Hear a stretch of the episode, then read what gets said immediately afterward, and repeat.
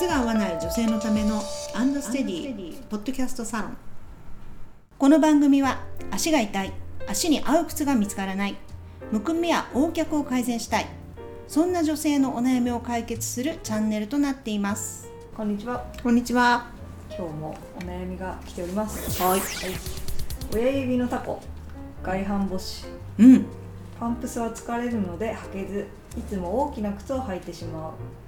幅広高だからと思っていたが、セミオーダーのお店で自動測定したところ、即位 S、過去 SML の3段階で、うん。と言われ、幅広高薄であることが分かった。あ会長足、こんにゃく足のような気がする。うん。えー、と某靴店で作ったパンプスは一足は足を入れた瞬間に痛い。はい特に外反母趾の出っ張り部分。うん。もう一足は楽だが前滑りしてかかとがパカパカしてしまうという。なるほど。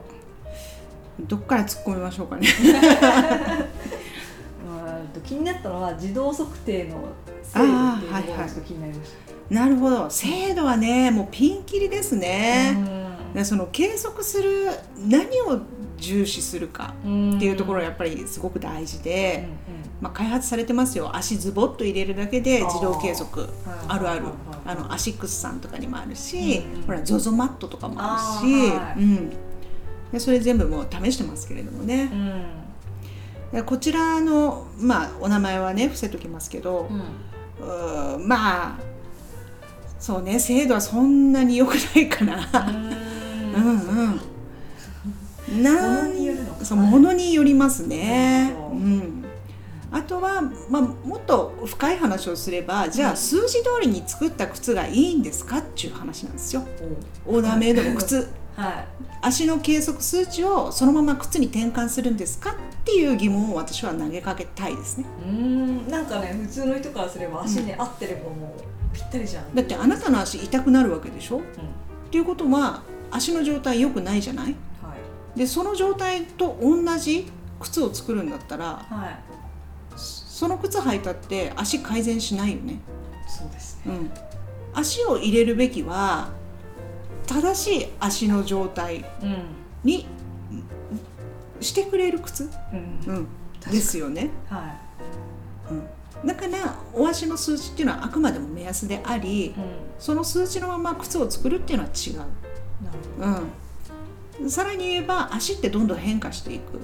うん。特に合う靴を履けばですよ。うんうんそうなった時にじゃあ最初からパンプス作っちゃってどうするの？って私は思いますね。すぐ緩くなってすぐ履けなくなって、っうん。うんうんうん。ていうことになります。なるほど、うん。なんかそこら辺がまだ整理されてないんですよねこの業界でも、うん。そのどういう足の測り方が正解で。う、んうんうんうん。うん、っていうところがうん。うん特にパンプスに関してね、うん、スポーツメーカーに関してはもうほらきちっとしたものがありますから数字が。うん。パンプスにおいてはちょっとねまだうん。なんかいろいろね独自基準なんつっちゃって いろんなところがやっぱり 出してますから。そうですそうです。アンドステディさんはもう手で測ってらっしゃいますよね。で今のところね。うやっぱり体温もわかるしうん。むくみもわかるしうん。硬さもわかるしやっぱ触るのが一番大事だと思いますね。なるほうど、ん、とそうね。でただこの方やっぱ良かったんじゃないですか？っていうのは、う自分で幅広高高だと思っていたがうん。幅広高薄であることが分かった。要するに高高だと思ってたけど高薄でしたっていうことですよね。真逆ってことですよね。そう。だからこのねそのね思い込みもどっから来てるんですかっていうところをもうちょっとこう記記憶をね辿っていただきたいですね。こういうお客さんほんといっぱいある。うん、うん、何なんでしょうね。思い込み。うん、親から下駄足って言われて育ったとか、あうん、いやでもそれはすごい大きいと思います。ううん。ん、言われましたもんよく。あそう。幅,、うん、幅広だからって、いやいやいやいや。大塚さんだって別に広かないっすよ。だからそれもだからおじゃあ親御さんは何をもって他の子供たちと比べてえー幅広って言ったんですか？っていうね。ね。だからなんで足の専門家でもない親がうん。そう言うのかなって思うんですよ。うんうんうん例えば顔はねいつも顔出てるじゃないですか、い。お子さんたち。はだからあこの子は目が大きい子ねとか、うん。あ色がちょっと白目ねなんてわかるじゃないですか、はい足ってみんなそんな見てるのかなと思う。い、うん、わけですよ。確かに。人人のこの足とかね。あんま見なくないです？確かに。フェチですよそう だからそういうね親の思い込みで結構ね、うん。あの呪縛されてるねお客様いるからねあんまり下手なこと言わないであげてほしいですね。なるほど、ねうん。お子さんお持ちの方は気をつけてください。はいそう思います。なるほどね。呪縛にかかっちゃいますかかってだだって私は高高だから幅広だからって、もう50過ぎまでですよ、うん。うん思い込んできてうちで測ったら、5A とか、うん。どうすんですか？激細。いらっしゃいますよ、うん。うんでえっとまあさらにちょっと言うとですね会長足こんにゃく足のような気がする。気がするっていうことだけど扁平足は皆さん知ってますよね、うんうんあれって結局足の裏土踏まず以外にあともう2本アーチがあるんですよね。うん。で土踏まずは内側だけど外側にももう1本アーチがあっては今度内と外をおつなぐ横のアーチっていうのがあるんですよ、い、うん。これが親指と小指のあの根元をつなあのこうつなぐんですけどね。うんうん。この横アーチが落ちた状態を開腸足というんです。なるほど。でもその基本はやっぱりアーチっていうぐらいだからうん。ちゃんとこのなんでしょうね。中指の付け根あたりっていうのはうん。本来地面から浮いてるのが正解なんですよ。えだからそこがついちゃっててついちゃってるだけじゃなくてタコが満載ある方も多いわけです。そういう足はもう確実に会長足っていうことなんですよ。なるほど。そこ本当は浮いてなきゃいけないところねっていつもお客様にはお話をしてます。まあでもね最近の女性はほぼまあ9割以上は会長足じゃないかと思いあますよ。そうなんですか。うん。うーん。そう。それぐらい皆さんアーチが落ちています、それは靴が原因なんですか、うん、靴も原因？あ歩かない歩かないことも原因？あ昔の日本人の足ったらもうこのアーチがもうがっつりあったわけですよ。うん。しっかり歩いてたからーね今の人はもう歩行量が圧倒的に足りない。しかも脱げそうな靴を履くことによって歩行の質も担保されない、うん。うん、そんな状態だから足を鍛えるタイミングがないっていうことですね。なるほど。うん9割そっかすごいですね、まあうちにいらっしゃる方はもうもっと高いですよ。トラブルがあるっていうことはやっぱりアーチがないっていうところにつながり結局うん足の指が使えてないっていうところに落ち着くんですけれども、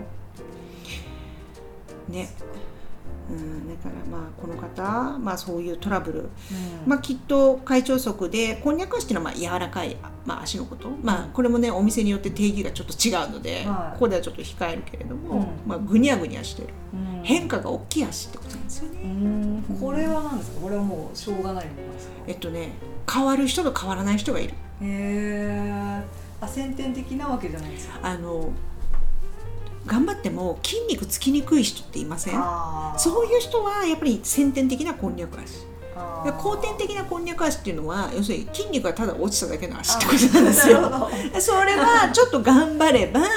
あのそこまでふにゃふにゃしない。ふにゃふにゃしないそういうことです。うん。だから触っても足を握ってもパーンってちょっとこう、うん。押し返される感じになるっていうかね。へえ、うんうん。なるほど。そういう感じです。うん。こんにゃく足、うん。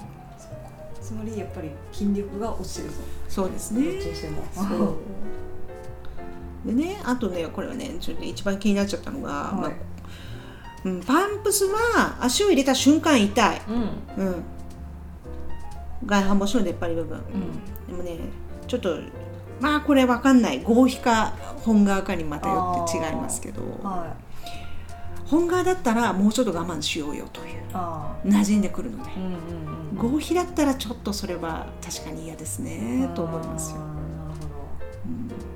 でねもう一足はうラクダが前滑りしてかかとがパカパカしてしまんうん。うもう一足はっていうのが、うん。まあ、この会社さ二足を売るのを基本にしてるって噂を聞いたことがあったんですけど、はいは本当なんだなと思いましたね。い、うん。うちはできるだけあの一足ずつうん。足が変化していくから。ああそうですよね。うんというのが基本だけれどもやっぱそういう売り方してんだっていうのがちょっと分かったのがうんちょっと驚きましたね。うん。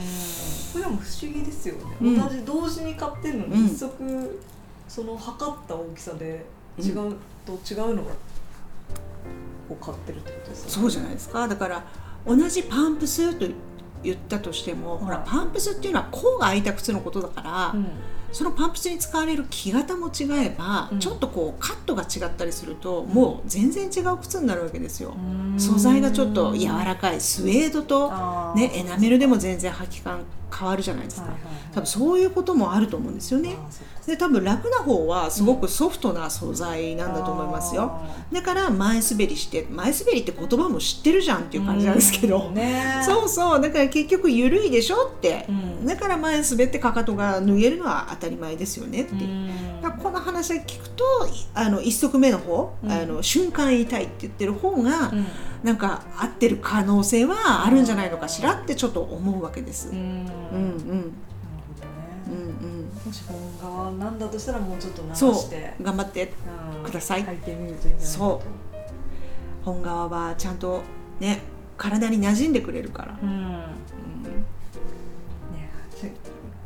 き気持ちよく履けるまでちょっと時間がかかるっていうのはあるかもしれないですけどね。はい。はい、はい。ということで結構なかなかいろいろなトピックが 詰まった詰まってましたね。詰まってましたね。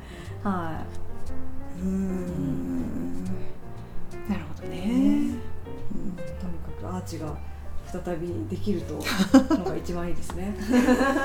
大丈夫だと思いますよ、はいでもね外反母趾があるっていう時点でもういろいろ抱えてるでしょうねと思うわけですあ、そっか。外反母趾はもう最高峰ですから最高。あの足トラブルの最高峰もうデパートのはずですよ。本当に足トラブルのデパート総本山が外反母趾だからあ、そっか。ああじゃあちょっとそうですね。まあ良ければ足をほっと運びいただけると一番いい。まあそうですねうん まあ、うん、うんそうですねまずはまあメルマガでちょっといろいろうん勉強していただいて。そうですねうまず理解を深めていただきたいと思いますんはい。このようなお悩み番組へのご感想ご意見などを募集しております。えーエピソードの詳細欄にステディのホームページの URL が貼ってありますのでお問い合わせフォームからお願いいたします。はい。それでは今日はこの辺りで。はいはい、ありがとうございました。ありがとうございました